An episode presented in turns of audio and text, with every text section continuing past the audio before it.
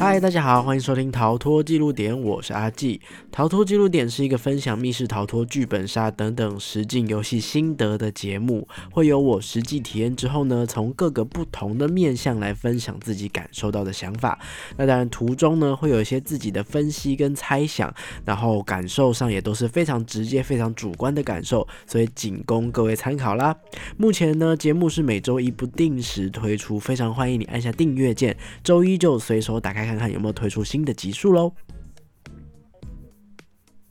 在十一月初呢，我去体验了两款在之前因为确诊临时被取消的行程哦，分别呢安排的是早上玩月食迷院的鬼将，下午是去玩不想工作室的骑士鬼图哦。原本是一个非常美好的一个密室连刷，有一点点呃丰富，但是又不会太负担的一日游哈。但是那时候因为确诊被取消了，然后呢十一月初赶在出国之前赶快把这两款给安排回来哦。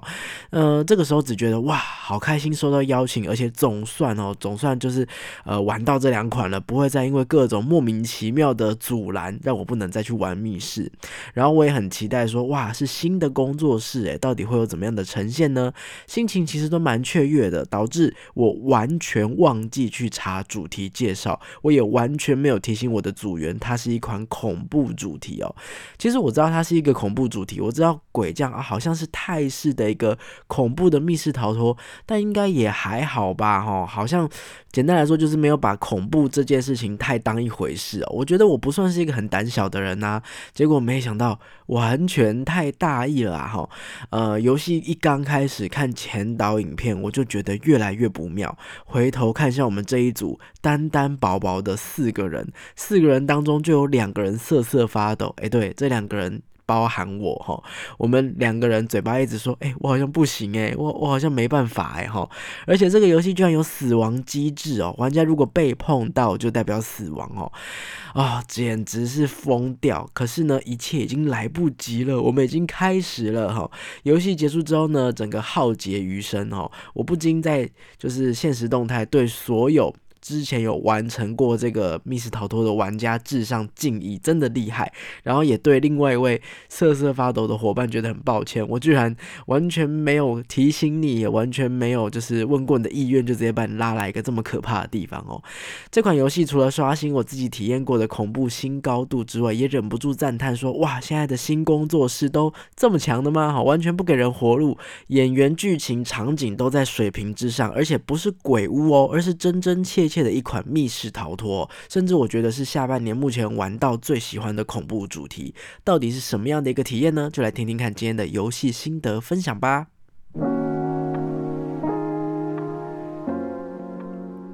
当天来到月食迷院之后呢，第一个想法就是哇，好高级的感觉哦，很像你去到一些高级的法式餐厅哦，呃，里面的这个接待区大量使用间接照明哦，虽然有点呃朦朦胧胧的场馆哦，不至于看不清楚哦，但是呢，你就知道说，哎，这不是那种我们常见全部都通火灯明的一个地方哦。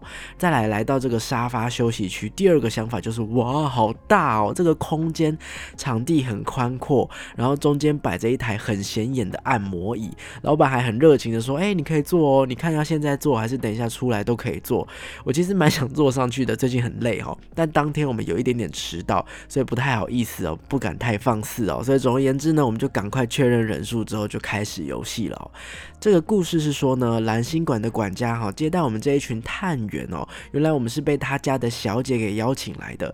我们即将要坐上小姐发明的时间机器，来到某个年代的泰国。拯救一群人的性命哦！这个时间机器的设定呢，会让我们有点像附身一样，附在当时的某一群人哈。好，有点像是我们呃回到过去或来到某一个国度，然后呢暂时借用那一些人的身体，体验他们所体验过的事物。所以到底这些人做了什么，又为什么会沦落到被下降头这样的地步呢？大概了解了我们此行的目的之后呢，我们就进入前导规则哦。那月食迷院的前导规则讲解，并不是由小天使讲解的，哦而是用条列式的文字影片，逐条跟我们说明比较剧情以外的这种注意事项哦。包含刚刚说到有死亡机制，也是在这个地方说明的很清楚哦。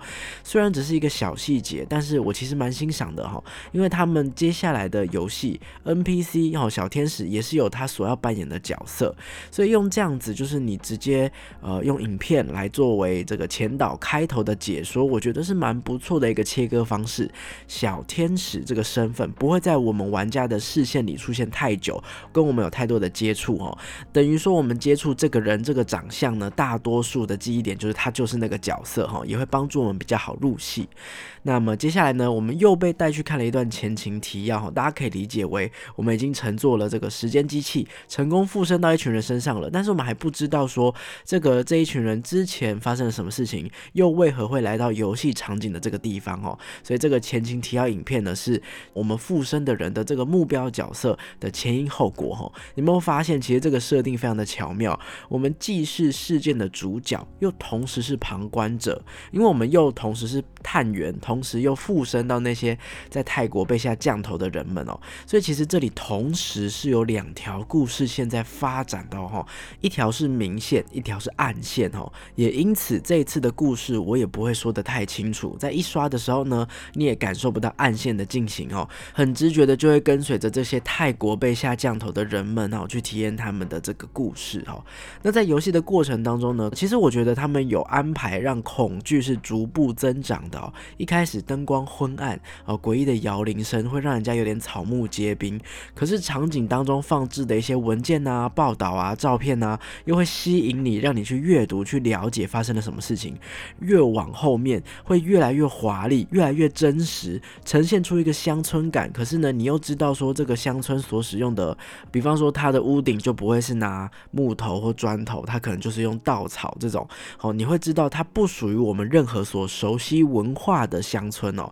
这种荒凉、有点野性又很空旷，同时极度真实的空间，让人家心是更慌的。所以美术场景，我觉得说不只是精美，在我这个外行人眼里看来，我觉得是有特别做功课的。我不是特别了解泰国的文化，也没有呃了解这个降头术哦。但是鬼将确实做到了一点，就是每个东西都散发着不祥哈，好像有一团黑气的这种感觉哦。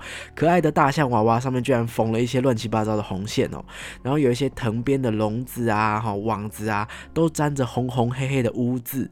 我觉得这些物件哦，比起你一直用 drops 或者是你一直高频率的派鬼派真人来追逐，我觉得那些东西就是这样静静的摆在那边，跟你共处同一个空间。符号所代表的意义，对我来说是更吓人的。它好像就是无时无刻都在告诉我们说，这里很不对劲，你真的不应该来这里的。另外，鬼将当中的谜题呢，其实是蛮多样化的哦。仔细思考哈，其实啊，这些题目并不是太难哦。但是在极度慌张之下，我们所有人脑筋空白哦，很常看漏文字，明明念过去，可是没有办法把它读进脑袋里面。或者是你在东边找到一张照片，西边找到另外一张照片，可是你就会忘记你东边刚刚也找了一张照片，没办法组装这些线索。事后想想，觉得自己也蛮好笑的。然后呢，随着这个故事揭露啊，我们就会慢慢的知道我们父。出生的这几人当中，在事件当中扮演的角色，原来我们被下降头真的是情有可原哦。然后再加上不知何时会出现的邪灵哦，除了我们害怕被碰到会触发死亡之外，我更怕鬼会靠近我啊！真的是不要碰我啊！我心目中一直充满着我完蛋了，我完蛋了，我完蛋了，无时无刻都在恐慌当中哦。虽然这个游戏规则里面有说玩家会死亡，但是死亡不会直接结束游戏，而是影响了剧。剧情的走向，玩家需要大量融入游戏，以你个人对于危险的认知进行危机处理。哈，什么叫危机处理？简单来说，就是你自己想办法，当危机来的时候，你要如何保护自己，同时也考验了玩家的应变能力。哈，越到后面，恐惧感跟不祥的符号哦越重，我们终于也迎来了单人任务。哈，没有错，这个游戏有够逼人哦，有单人任务哦，就是要玩家一个。一个单独去完成的任务哦。虽然鬼将有很贴心的告知玩家，单人任务你如果没有完成也是可以的，可是同时也会影响结局。所以到底你们要鼓起勇气直面恐惧，还是你要放弃这个单人任务，但是有可能得到不太妙的结局呢？哈，对我来说就只是先恐怖还是后恐怖一样的道理哈。我真的是从没想过，我已经玩了上百场的密室逃脱，到了现在二零二三年，我居然还有一种。真的被逼上绝路的感觉。我们四个人当时认知到我们要来做单人任务的时候，那个地点、那个空间，还有这个要去做的事情，真的太硬了。我们彼此一直重复确认说，到底要吗？真的要吗？你你可以吗？我可以吗？哈，因为一个人做没有用，要大家都有独自去完成，才能够扭转你的结局哈。最后我们是所有人彼此鼓励，总算决定要出发了。其实，在开始出发之后，你只要不要想太多，什么都不要管，就是冲，只管去做。好，脑袋里面一直默念说：“我就是去那里，我就是去那里。”任务其实很简单就可以完成了，但是压力都在踏出去之前的那一刻。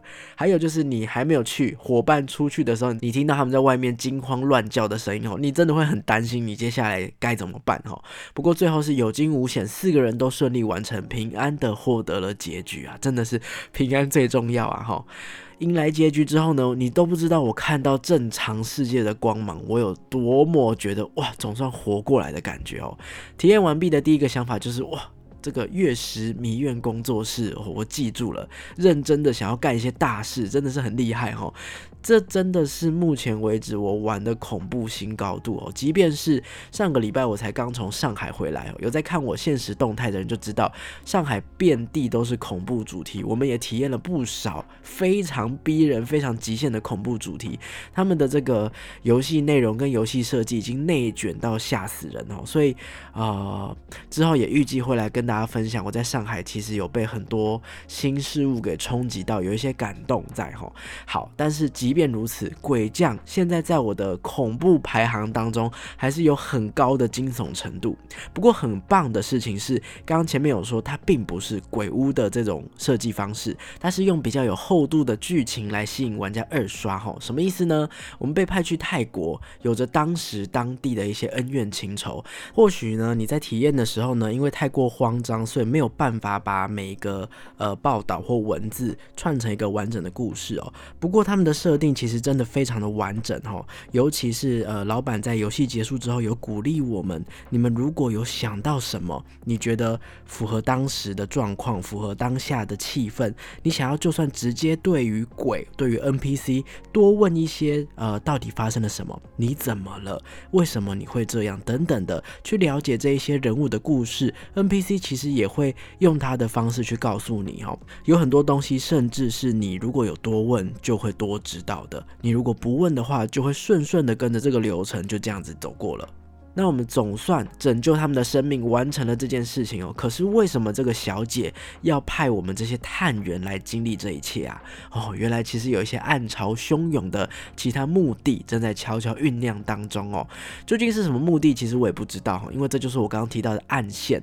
要等到未来月食迷院完成二周目的设定之后呢，玩家去二刷就可以了解属于月食迷院整个这个工作室世界观的主线故事了。台湾在二零二三年其实也新开了很多恐怖主题哦，但是实境游戏的恐怖主题，它跟其他类型的游戏如果要做出区别的话呢，沉浸感是最最最最重要的一件事情哦。一旦你觉得剧情细节不合理，好，他用的道具啊、法术啊、鬼怪啊，明明说好有这样子的能力，却莫名其妙哈，有点吃书哈。所谓的吃书就是设定前后不统一，啊，或者是说他美术的环境只要。但凡有一点点不够真实，让你觉得哎，这好像是呃呃壁纸用贴的哈，这好像是呃制作出来的这种感觉哈，你就会一秒脱离恐怖世界。所以这个恐怖主题其实我觉得很难做，又尤其我们最近其实自己也在做恐怖主题，真的不容易啊哈。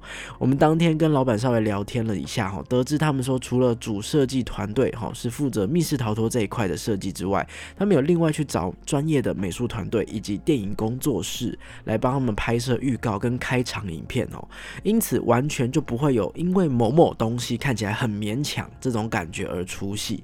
这种各司其职的好处就是每项元素都有专业的人专心的在为他要做的这件事情输出，而不会有我什么都要顾哈，所以分身乏术，所以有些地方就只好随便一点这种感觉哈。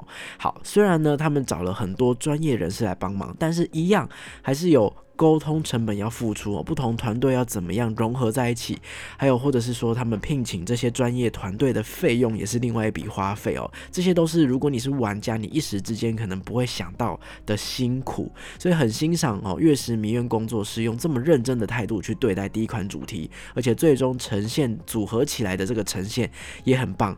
只是看到影片，只是看到预告，我想大家如果可以去搜一搜它的预告，你就会瑟瑟发抖了。我真的以为我不是那么胆小的人哦，但但是在鬼将这款主题里面，我真的是臣服啊，臣服！好，最后的总结，如果你是能够接受恐怖密室的玩家，鬼将绝对是你今年二零二三不容错过的一款主题。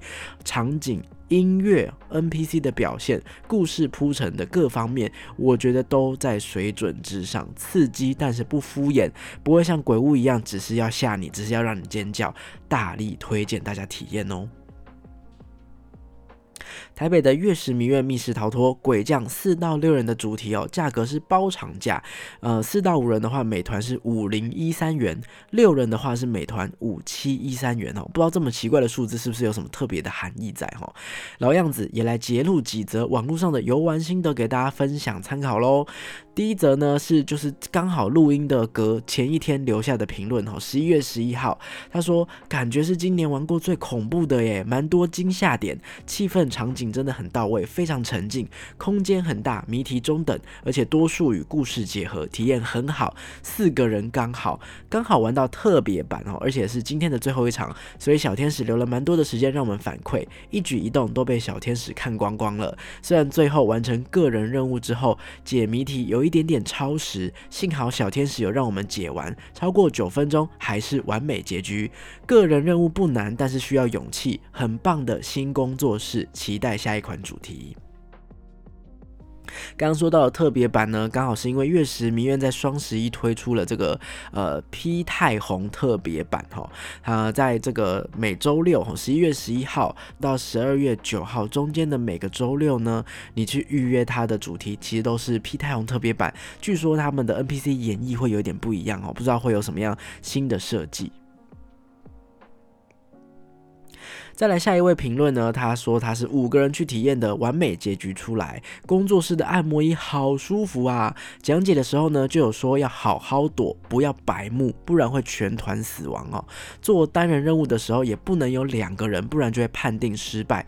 这个时候我就已经在恐了，怕到底会出什么事情哦。那游戏空间很大，题目不多，但也不少。全团如果是不怕的人，只要最低四人就够了。当队长的体验最好，单人任务可做可不做。不过会影响到结局哦。男友说他去的时候有觉得发毛的感觉，因为没有低劣的 jump scare，还是能让人感到恐惧。绝对不是披着恐怖密室外皮的鬼屋。剧情部分我觉得不太足，那种状态之下我没有办法看字，而且最后有魔王题耗了很多时间。出来之后看了一下时间，应该是压秒完成的。解说时据说还有二刷的专属剧情跟任务结局，等之后忘得差不多了再来考量要不要二刷。提请大家想要完美结局的话，真的要好好看规则，好好遵守规则。等一下，现在目前为止，前两位评论都说四个人是什么意思？四个人真的很可怕，我真的是没办法哎。难道我真的是胆小鬼吗？哈，好，我们来看下一个评论哦。下一个评论说，空间真的好大哦，一个接着一个。来玩的时候记得要穿长袖长裤哦，在移动的时候有可能会被墙壁造景刮伤手脚。这次游玩的时候出了一些问题，不过老板非常亲切，有说明跟当场处理，整体空间跟气氛营造的很好，是很用心的工作室。好啦，以上就是本集的心得啦。在上海之前呢，抢先体验了鬼将哦，所以非常谢谢鬼将这款主题，让我先练了胆量，才有办法去接受上海这么高强度又高频率的一个恐怖密室苦行僧修炼哈。那当然，我的上海之旅呢，这个预计十二月啦哈，十二月会来挑出几款跟大家分享哈。当中真的我到现在还有完全走不出故事跟角色的那种主题哦。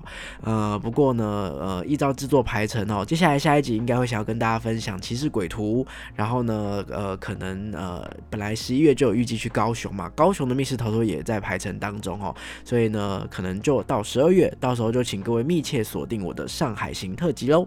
喜欢这个节目的话，别忘了追踪我的 IG 跟我互动，按赞订阅 YouTube 频道，也可以在 Podcast 平台留下五星的好评。那么就敬请期待下一集喽，拜拜。